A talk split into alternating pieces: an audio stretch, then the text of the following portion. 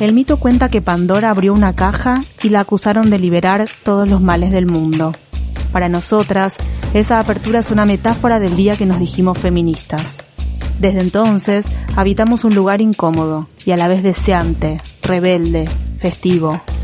Pandora estaba sola. Nosotras nos tenemos. Somos Leila Messinger y Julieta Greco. Esto es El Deseo de Pandora, el podcast de Anfibia Feminista. Encuentro. Ahora que estamos juntas. Sororidad. Nos tienen miedo porque no tenemos miedo. Autoconvocadas. Plurinacional. Se va a caer. Somos las nietas de todas las brujas que nunca pudieron quemar. Nunca más solas. Marcha. Cuerpas. Mujeres. Lesbianas. Travestis y trans. Hay una contraseña feminista que dice, ¿vas al encuentro? ¿Fuiste? ¿Cuántos encuentros tenés encima? ¿Es tu primero? Ser parte es un viaje de ida, es una experiencia de la que nunca se vuelve igual. El encuentro plurinacional de mujeres, lesbianas, travestis y trans se realiza desde 1986, todos los años, sin parar, de manera autogestionada y autoconvocada. Las encuentreras pioneras lo fueron recargando de política feminista y entienden que hay leyes claves que resultaron de esa construcción. La potencia de los encuentros se vio en las marchas de Ni Una Menos, convocatorias de escala masiva y capacidad organizativa. Y a la vez la generación de las pibas se reapropió de los encuentros. Ellas son las que agitan, cantan y bailan. En este capítulo del Deseo de Pandora vamos a hablar de encuentros.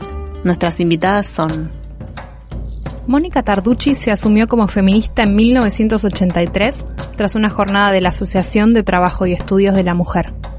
Aún se pregunta si haber ido a un encuentro de ATEM, el grupo militante del feminismo argentino, no fue signo de que ya lo era.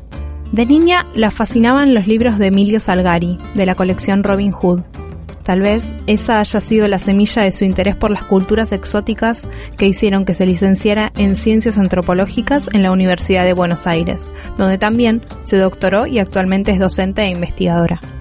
Su campo de estudio es el movimiento feminista en Argentina por un lado y la relación activismo-academia por el otro cinéfila, no hay una sola clase de la Tardu, como la conocen sus discípulas, en la que no hable de alguna de las películas que vio el fin de semana o recomiende otra para pensar un aspecto de la segunda ola del feminismo. Azul Marges. Nació en Buenos Aires en 1996. Algunas cosas la marcaron. Cursaba en el Pellegrini, pero huyó hacia el normal 7 de Almagro.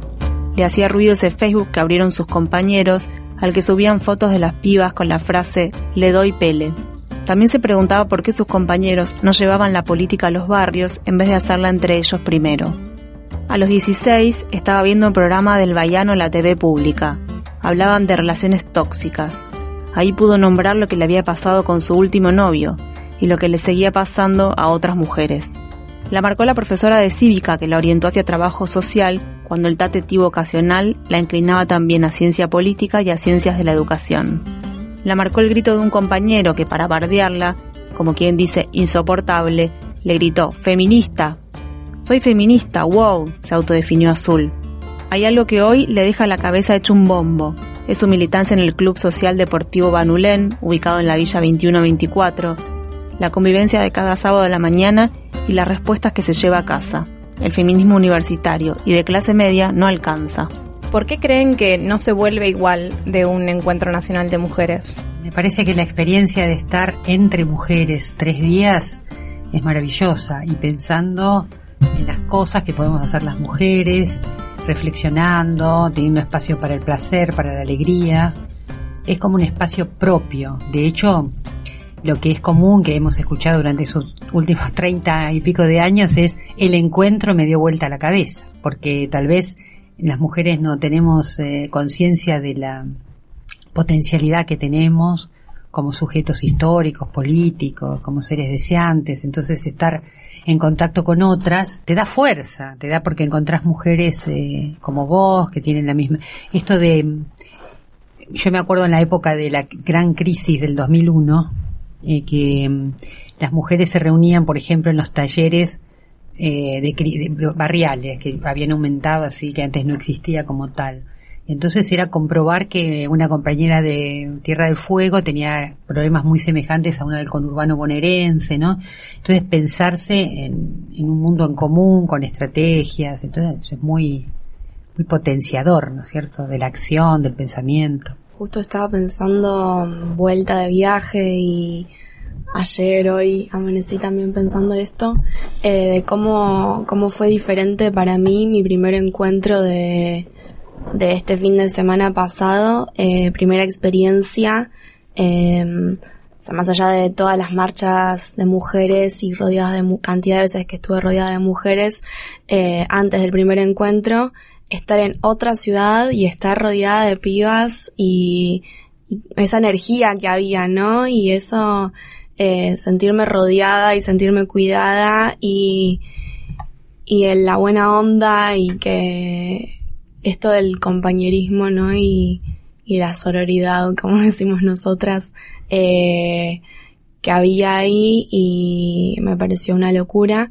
eh, que como que ya estaba acostumbrada un poco eh, a partir de todo el año que, que pasó y todas las marchas y todos los pañuelazos, vigilias, etcétera. Em, como que lo sentí, pero no. El primer encuentro me volvió la cabeza eso. Fue impresionante. Eh, nunca había tenido una experiencia así tan fuerte.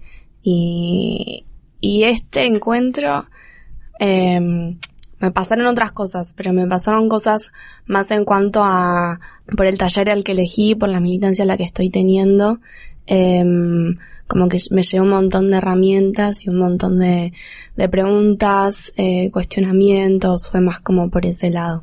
¿A cuál taller fuiste? Al de Mujeres y Organización Barrial. Eh, Claro.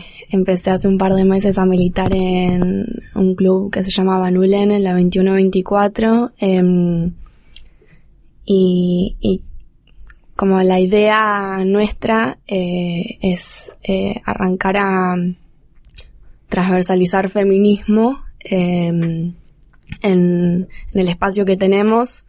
eh, y bueno, ¿no? Me, me está pasando que, que llegué al barrio a transversalizar feminismo y me choqué con...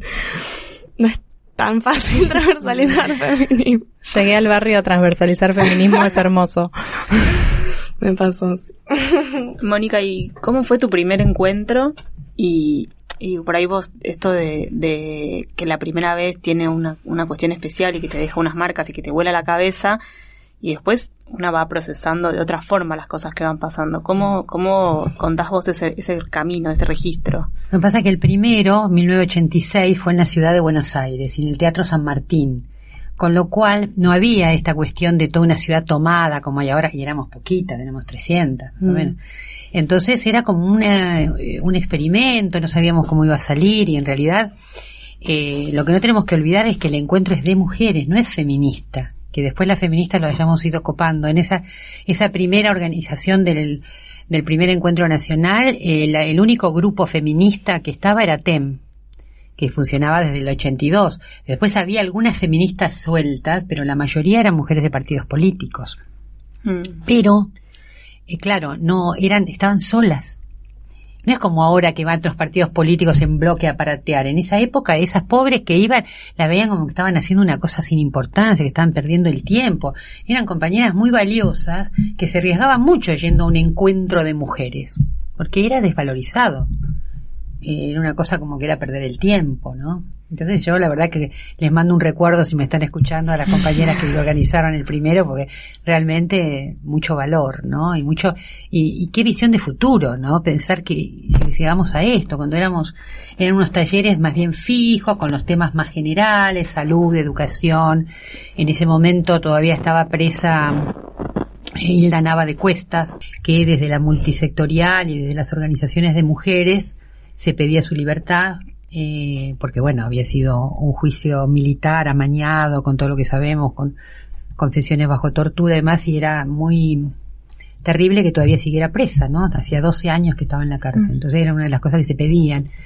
En ese sentido, fue un encuentro mm, que abrió perspectivas para el futuro, pero vístolo a la distancia, una siempre se sitúa en el presente para analizar el pasado, lo veo como frío, ¿no? Mm, Porque éramos como más formalita. También el Teatro San Martín daba una cosa más, eh, no era eh, esta, era como cualquier congreso, si bien esto es importante recalcarlo, si se tuvo en cuenta desde el principio que era un encuentro, en ese sentido el modelo eran los encuentros feministas latinoamericanos y del Caribe, ¿no? Que fueran horizontales, ese, ese tipo de mm, funcionamiento vino de los encuentros feministas latinoamericanos.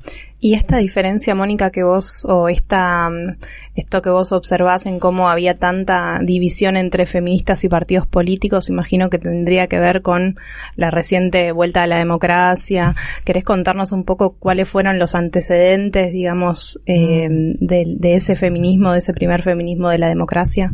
Sí, porque ese feminismo eh, que apareció, que reapareció en algunos casos en el 80 y fines del 82, porque después de Malvinas hubo como una apertura, se bajó la censura terrible que existía contra las organizaciones sociales en general. Entonces, por un lado estaban los partidos políticos con la multipartidaria pidiendo elecciones y demás. Entonces, también ahí aparecieron las primeras jornadas de Aten, 1982. Entonces, eh, había como dos tendencias que terminaron uniéndose, ¿no? Por un lado, pedir por las leyes democráticas, las elecciones y demás, y por otro lado, ir politizando desde el punto de vista feminista con eh, reflexiones que los partidos no tenían en cuenta, como eh, la violencia, el derecho al aborto, que ya aparece el 8 de marzo del 84 en la plaza, o sea, que en ese sentido ese feminismo postdictadura se nutrió de jóvenes Parece mentira, pero en algún momento fui joven. Sí, treintañeras que recién empezábamos, con mujeres muy valiosas que habían hecho su experiencia en los años 70 y con compañeras que fueron al exilio, que eso es una cosa con la que estoy trabajando ahora, las que se fueron mujeres políticas y volvieron feministas, ¿no? Que eso es muy interesante. Entonces, de esa mezcla linda salían las feministas de los 80, que en un sentido, digamos, ampliaban los límites de lo político, porque llevaban lo, hacían políticos temas que hasta ese momento no habían sido, como la violencia, el abuso, eh, el aborto, ¿no? Que era un tema medio tabú, que para que la, ah, entonces la, multisectorial de la mujer se formó a fines del 83 para, eh, conmemorar el 8 de marzo por primera vez en, la plaza, en el público, ¿no? Porque había habido algunas conmemoraciones, pero siempre en ambientes cerrados, en teatros, en lugares. Entonces se forma para eso, pero después estuvo como 10 años que organizaba los 8 de marzo. Y ahí es muy interesante ver cómo fueron politizándose feminísticamente hablando, ¿no? Porque al principio no se hablaba de aborto, había temas como tabú y después se fue cada vez eh, feminizando esa multisectorial. Y en esa, vos decías antes que había una diferencia entre esto de, esta idea de que era un encuentro de mujeres y por otro lado corría el feminismo que las mujeres que eran feministas iban de a poco incorporando. ¿Cómo ves que eso transcurre a lo largo de, estos 33 años? ¿Cómo cambia? Es interesante como una no puede no pensar los movimientos sociales de manera rígida, ¿no? Como todo va transformándose, ¿no? Porque nosotras pensábamos que era un encuentro de mujeres, íbamos como feministas al encuentro de mujeres y en ese sentido tratábamos de hacer eh, talleres que fueran con temática como por ejemplo la sexualidad, ¿no? Eh, o críticas a la heterosexualidad. Creo que la primera vez que se armó un taller sobre lesbianismo fue en el 88 en Mendoza y era por fuera de la organización, un taller libre. Entonces, nosotras siempre vimos que era un encuentro de organizaciones de mujeres. No le exigíamos que fueran feministas porque fue pensado así. Entonces lo que veíamos era esa riqueza que podía estar organizaciones de derechos humanos, organizaciones sindicales, y feminista. Y pensábamos que ya la interacción era rica. Eh, entonces, pero de todos modos siempre había como algo de que las feministas éramos muy zarpadas, ¿no? Para, para algunas eh, concepciones muy tradicionales de política, ¿no? Había una tensión que no llegaba a ningún enfrentamiento, para nada, ¿no? Simplemente, en todo caso, no iban a los talleres considerados como medio tabú, a ver si pensaban que eran lesbianas, ese tipo de pavadas, pero no, no había así enfrentamientos. El problema empezó cuando, y lo tengo que decir, a pesar que yo me considero una mujer de izquierda, pero cuando los partidos de izquierda descubrieron el encuentro, y lo digo así sarcásticamente, empezaron a ir en masa y a querer controlar los talleres, que ahí fue, no son los partidos tradicionales del principio. Cuando digo tradicionales digo PJ, el PI que existía en esa época, eh, los radicales, las mujeres radicales, pero yo creo que se produjo más enfrentamiento cuando se empezó a, a entrar de una manera, yo diría, violenta. ¿Por qué digo violenta? Y lo, bueno, después lo voy a hablar lo que me pasó en este, en este también. Porque descubren un tema, lo cual me parece muy bien que la izquierda toma, por ejemplo, el derecho al aborto. Pero lo que me parece que no se puede hacer es desconocer la lucha anterior. Entonces, yo llegué a este tema, yo lo lidero. Y yo lo descubrí. Y soy la, tengo la única verdad, ¿viste? Y han llegado a cosas entre patéticas y, risueñas, por ejemplo, de acusar a una compañera de, de, la campaña por el derecho al aborto de ser una clerical, porque es una señora mayor, muy paqueta, con collarcito de perlas, entonces le gritaban que era católica, sin conocer, o sea, te muestra el desconocimiento de una persona que hace 30 años que está luchando por el aborto, ¿te das cuenta? Bueno. Eh, pensando en esto que trae Mónica de cómo en el 2001, por ejemplo, un tema en agenda era la cuestión de eh, la migración, le preguntaría a Su cuáles son los temas que en los dos encuentros a los que fuiste vos crees que son los actuales, los que hoy el feminismo eh, pone en agenda, los talleres que sentís que más se han llenado, los que más polémicas han, han traído. Justo anoche estábamos hablando de esto con Amigas, eh, el año pasado claramente fue eh, eh, la discusión entre si trabajo sexual o prostitución. de hecho, este año creo que volvió a pasar que habían dos talleres separados donde uno se trataba prostitución, trata de personas y etcétera, y en el otro se trataba trabajo sexual, o sea, casi que mismos temas eh, vistos desde de diferente perspectiva. Em, y bueno, no voy a contar todas las cosas que pasaron el año pasado en cuanto a esos talleres eh, que fueron heavy y muchas personas sabemos. Eh, pero es bastante feo recordar. y este año me parece que el tema que está ahí latente es eh, que hablamos, que hablaron ustedes en el primer podcast, eh, que es eh, las, relaciones de pareja, eh, el amor libre, la poligamia, etcétera. Em, creo que ese tema está ahí como como despertándonos, cuestionándonos y nada, muchas pibas con ganas de, de empezar a ver qué es lo que está pasando con eso. Otro tema que se me ocurre también, eh, que, que no, es, no tiene tantos años dentro del encuentro de mujeres y también es bastante novedoso, es el de cuerpes gordes o activismo mm. gordo o activismo gorde. Eh, también me parece que, que, que, que, en algún punto está vinculado porque tiene que ver, en el puente que imagino es eh, cuerpos, sexualidades, y creo que también los talleres de sexualidades este año se, se llenaron un montón. Eh, Sí, me parece que, y, creo que, estaría bueno retomar un poco esta idea de cuánto representa el hecho de que el encuentro sea de mujeres y que desde hace unos años lo llamemos de mujeres lesbianas, travestis y trans, eh, en este en este encuentro de pensarse, ah, de pensar los cuerpos, de pensar las sexualidades, de pensar la diversidad de, formas en las que nos vinculamos, eh, este año además se discutió también la idea de que, el, de que el encuentro sea no solo nacional, sino plurinacional. ¿Vos cómo ves eh, ese cambio en términos, Mónica, de, de, lo que la categoría mujeres representa? Mm. ¿Hay un cambio mm. ahí? Sí, mira, eh, ves una polémica que se arrastra también en los encuentros latinoamericanos, eh, la puja por entrar. Eh, yo lo que no quiero es que entren varones, eso lo tengo claro. claro, no Ahora, quien se asume como mujer puede entrar, pero vos fíjate que se arman muchas polémicas hasta que se logra la inclusión, pero después no vienen demasiadas compañeras trans. Puede ser que en la magnitud sean pocas, pero tienen una fuerza eh, que las vuelve muy visibles. cuando se plantea la inclusión, uno pensaría que van a venir muchas más, ¿no?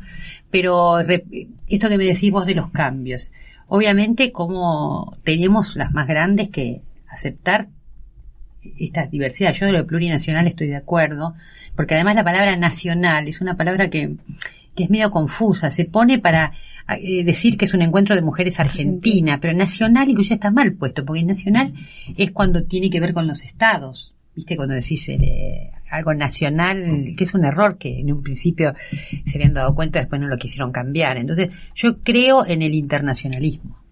¿No? Yo creo que los movimientos emancipadores no tienen que tener fronteras. Empecemos por ahí. Entonces, en el nacional, todo movimiento emancipatorio tiene que ser internacionalista y, y si lo plurinacional trae eh, la posibilidad de discusión de lo que pasa en las comunidades de los pueblos originarios, bienvenida sea, me parece bien, porque llama la atención sobre una problemática muy aguda. Cuando estuvimos ahí, eh, tuvimos, eh, digamos, relatos de primera mano de lo que es la, represión a, mujeres y hombres mapuches, en este caso, ¿no? Tehuelches, pero que, que se puede hablar de cualquier comunidad de los pueblos originarios. Entonces me parece como herramienta política, como, digamos, porque marca inclusión y porque es una, un llamado de, atención sobre esos pueblos, ¿no? Me parece bien.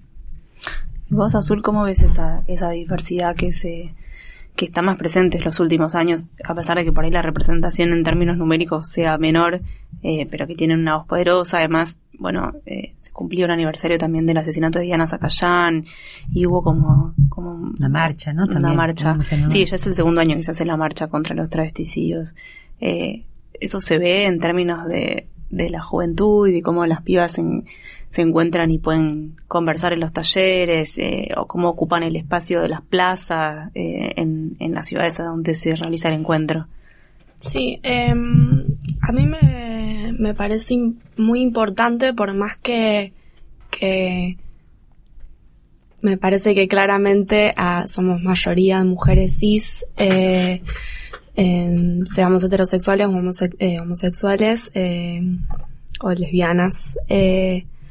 Me parece que es muy importante y sobre todo se está dando mucho en la juventud esto de em, somos 100 minas, somos todas cispaquis, pero vamos a hablar por las trans también, porque em, no hablar con en su, su palabra, ¿no? No usando su, eh, pero nombrarlas eh, y darles visibilidad a eso.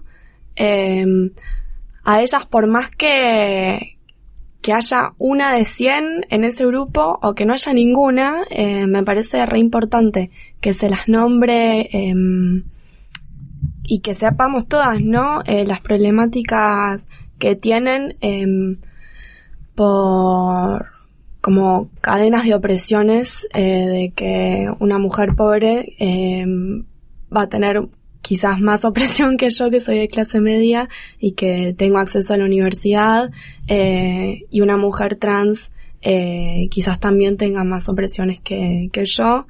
Em, me parece que, que es re importante, sí, que, que por más que yo no lo sea, eh, nombrarlas, darles palabra, eh, nombrarlas y darles una existencia, ¿no? Y que, y que por más que sea minoría, entre comillas, eh, existen y que eh, me parece eh, bueno valorar eso y en la juventud, sobre todo en pibas más chicas que yo que aún están en secundaria, eh, se da mucho y te hablan en lenguaje inclusivo como si hubieran nacido. Estoy hablando en lenguaje inclusivo, es impresionante.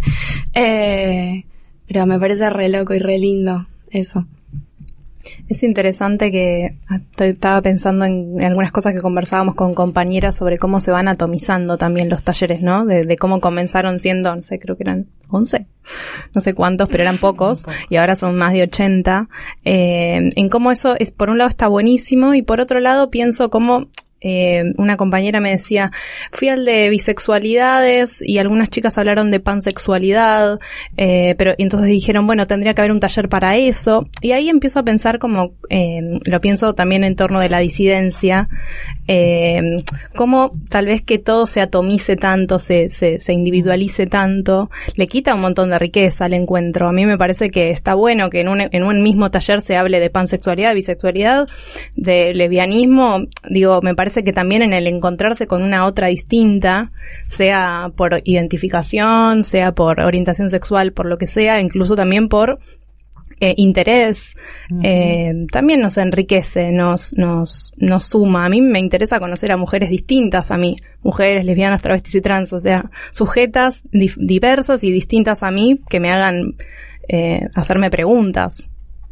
Sí, es verdad eso, porque a veces siempre se pensaba la cuestión de la fragmentación, que por un lado da voz a sectores particulares, pero por otro lado quita fuerza política ¿no? que se ha discutido en otros lugares también, a propósito, a partir del año 2000, por ahí, ¿no? Como que el feminismo ha incorporado distintos sujetos y demás, y bueno, pero ¿cuál es el límite de la ultrafragmentación? Que todo, me parece muy bien que saques eso, Julieto, porque es preocupante en un punto también, porque si no, nos encasillamos en nuestra, en, nuestros intereses y perspectivas ¿viste? Y no podemos, lo bueno sería que nos hubiera lugares, ¿no? Para, confraternizar y aprender, sí. Yo tuve la sensación en este encuentro eh, que había en algunos talleres pasaron cosas que pasan siempre, que es esto de esta necesidad de contar, contar lo que me pasa, de ah, contar cómo es mi situación en casa, de contar qué me pasó cuando me separé, qué me pasó cuando les conté a,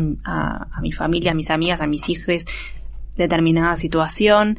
Eh, como mucha necesidad de, expresarse, de, una cosa muy intimista.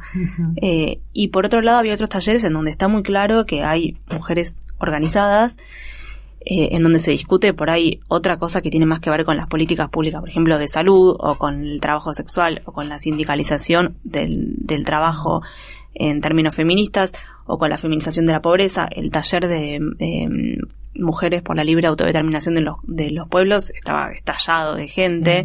Em, vos ves que hay diferencias entre eso porque el encuentro no deja de ser en un punto una algo del orden de la autoconvocatoria, ¿no? Y por otro lado, las mujeres vamos cada vez más organizadas. Eh, ¿cómo, se, ¿Cómo se juegan esas dos formas? Claro, porque en un mi principio los encuentros eran para que se pudiera hablar, ¿no? Por eso también la, la insistencia de que no haya varones, por ejemplo los temas de la sexualidad, los temas que hacen a la violencia. Y muchas mujeres eran la primera vez que iban a un encuentro, o sea, salían de su barrio, tal vez con la solidaridad de algún partido, de algún grupo cultural, que o ellas haciendo tortas fritas que durante todo el año para llegar. Entonces, bueno, había como una necesidad de expresión, pero es verdad que ahora que hay mucha organización, autoorganización, ese discurso puede parecer como que, que, ir, que limita eh, la participación política. Es difícil la disyuntiva, porque si vos decís que están organizadas, entonces, bueno, pero esa organización, previa a esa organización, tiene que haber un espacio en el barrio donde esas cosas se pueden hablar, porque justamente el feminismo lo que promueve es eso, ¿no? Que lo personal se haga político y que podamos extraer de tu experiencia personal eh, un camino político de lucha, ¿no? Entonces, pero es verdad, a una le aburre cuando empiezan con la cuestión también.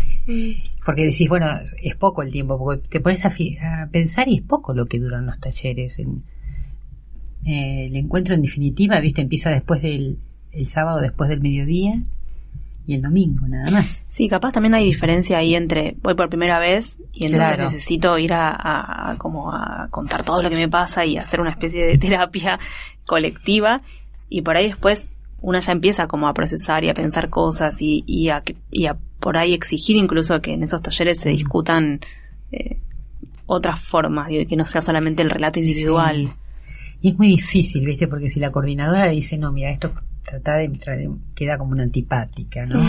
Sí, es difícil sostener esa tensión, digamos, ah. entre, digo, si nosotras tenemos un lema que es lo personal es político. Por momentos yo en este en este encuentro estuve en el en el taller de mujeres relaciones de pareja eh, y por momentos había algunas compañeras del estilo de las que contaba Mónica en los primeros encuentros eh, que bajan línea de una manera un poco burda, eh, en donde claramente las mujeres que van a, un taller de mujeres y relaciones de pareja van a contar algo de lo personal, porque también esto que decía Leila, hay una necesidad, probablemente no haya tantos espacios en la vida cotidiana en donde eso se pueda contar. De golpe el encuentro aparece como, como esa, como esa posibilidad. Y de repente aparecen algunas compañías que dicen, bueno, bueno, bueno, como paremos con el yo, paremos con el yo individual, pensemos en, en, en lo social, en lo político, en qué representa. Y la realidad es que si vamos a, embanderarnos de, de ese lema, lo personal es político, eh, tratemos de darle algún lugar a lo personal también, ¿no?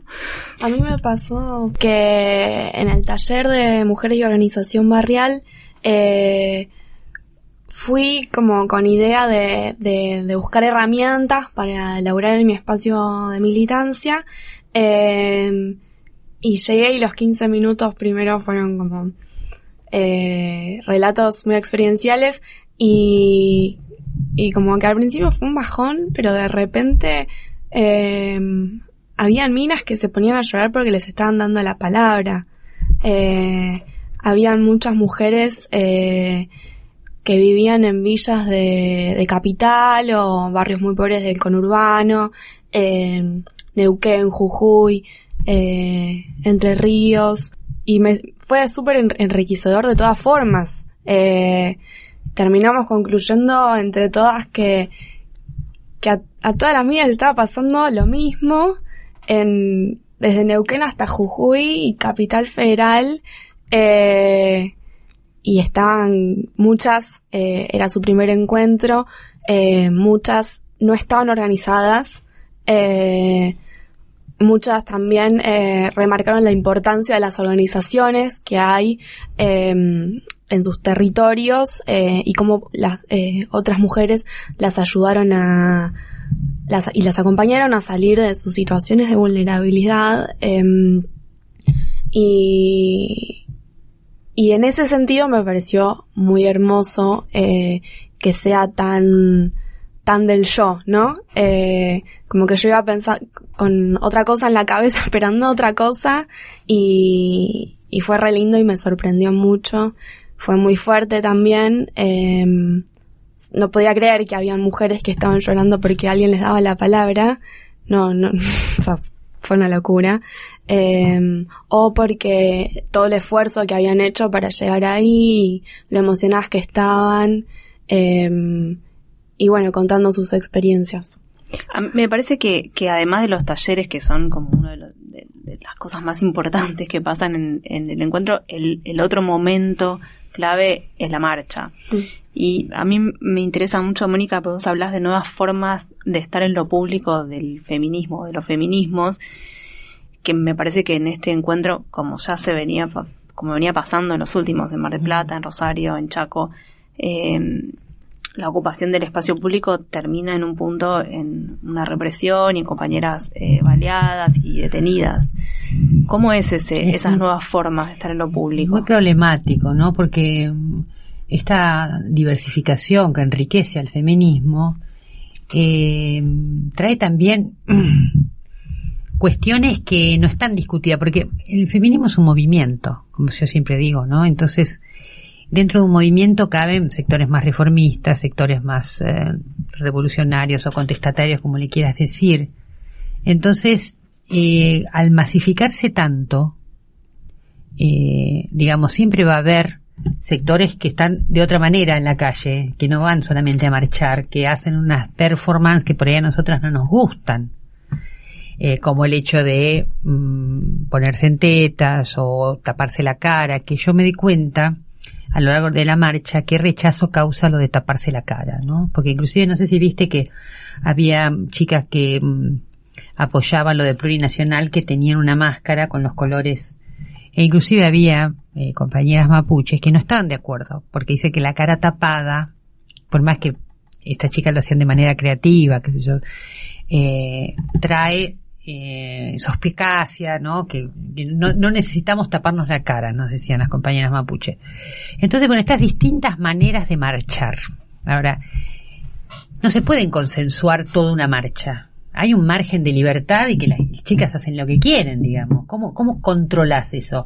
Ahora, lo que hay que ver es que no se expongan, porque lo que sucede es que siempre la, represión viene al final de la marcha, cuando ya nos estamos disgregando, y ellas quedan, eh, las chicas que, que suelen ser nada más carne de cañón de la represión, eh, quedan bastante aisladas del resto de la marcha, que es ahí, eso se vio muy claro en Rosario también, que quedaron totalmente aisladas, la marcha siguió, ellas quedaron contra la iglesia, porque está, ahora está todo filmado, entonces no, eh, quedaron solas y eran 20 chicas nada más. Entonces, yo, más allá de lo que yo piense, yo creo que es una forma válida de, de mostrarse. Por ahí las consecuencias políticas las más grandes vemos como la conveniencia o no, las chicas no lo ven, no, no, no pasa por ahí su decisión. Entonces, es algo, son dos discursos irreconciliables. Es un lindo pie para preguntarle a Azul mm, qué, qué, siente cuando marcha desde, desde sus 21 años, eh, cómo, cómo, cómo entendés el, la ocupación de, de la marcha con el cuerpo y el glitter. Eh, voy a hablar de, de la, última marcha, la marcha de Trelew. Em, y eh, me pasó también cuando estuvimos en Chaco, eh, la gente que salía de las ventanas de la, de la puerta de su casa, que nos miraban desde las esquinas, que no nos entendían mucho, y les gritábamos cosas como mujer escucha, únete a la lucha, y, y veían que no éramos unas locas, violentas que íbamos a matar a los bebés de los hospitales. eh, algo que se dijo mucho. Eh, y, y, mujeres que se sumaron a la marcha, que estaban en columnada con nosotras de repente. Eh, me pareció algo hermoso. Eh, nenas muy chiquitas, eh, desde las terrazas con un cartel que acaban de hacer en un cartón. Eh, me pareció re lindo, habían unas nenas eh, y unos nenes eran como ocho pibitos en, en unas escaleras de una entrada, como que daban a la terraza eh, y agitaban con los brazos eh, mientras nosotras pasábamos cantando y fue, fue algo re hermoso. Eh, o como cuando llegamos a, a la plaza principal que en realidad llegamos a la plaza pero siguieron un par de horitas más de marcha que no esperábamos. La gente nos estaba esperando y nos veían eh, y como que habían eh, personas que nos sacudían un pañuelo, nos gritaban cosas y, y nos sonreían y nos saludaban. Y había muchos que nos miraban con unos ojos enormes, como de curiosidad o, o, miedo y curiosidad nos miraban. Eh, me pareció como loco, ¿no? O sea, que estaba pensando yo, eh, caminando en esa marcha, cantando, bailando y agitando. Eh, ¿Qué piensa esta gente que, que, vinimos a hacer acá? ¿Qué pensarán? y, y en un momento estaba con mi mamá caminando y me dice, esas nenas no se van a olvidar nunca de que nosotras pasamos por acá eh, y es verdad, no se van a olvidar nunca. Esto fue El Deseo de Pandora. Somos Leila Messinger y Julieta Greco. En la producción estuvo María Mancilla. Escucha todos los episodios de El Deseo de Pandora y los demás podcasts de Revista Anfibia en revistanfibia.com. También puedes suscribirte en Spotify, Apple Podcast, Google Podcast y tu app de podcast favorita.